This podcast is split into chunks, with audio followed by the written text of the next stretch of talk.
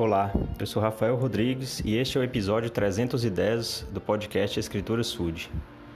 Vou compartilhar uma, uma história, uma ocasião que envolvia a Moleque, que era o companheiro missionário de Alma no livro de Mormon, e da ocasião em que ele confrontou Zezron. Aqui no capítulo 11 de Alma, versículos 21 ao 23, temos a seguinte descrição sobre Zezron. Zezron era um homem perito nos ardis do diabo para destruir o que era bom. Portanto, disse a Amoleque: Responderás às perguntas que eu te fizer?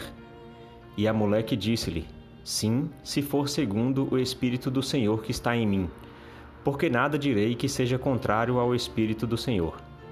E disse-lhe Zezron: Eis que aqui estão seis ontis de prata e todos te darei se negares a existência de um ser supremo. Ora, a moleque disse: Ó oh, tu, filho do inferno, por que me tentas?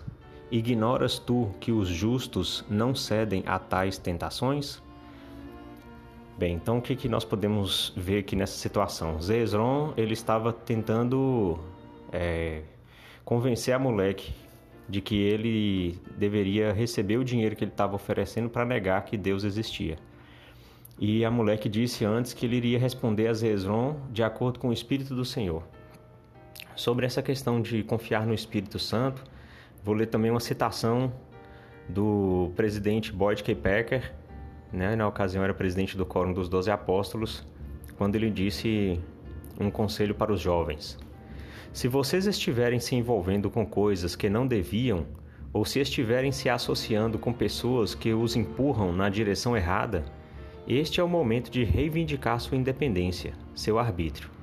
Ouçam a voz do Espírito e não serão desviados do caminho certo. Como servo do Senhor, prometo que serão protegidos e defendidos dos ataques do adversário, se derem ouvidos aos sussurros que vêm do Santo Espírito.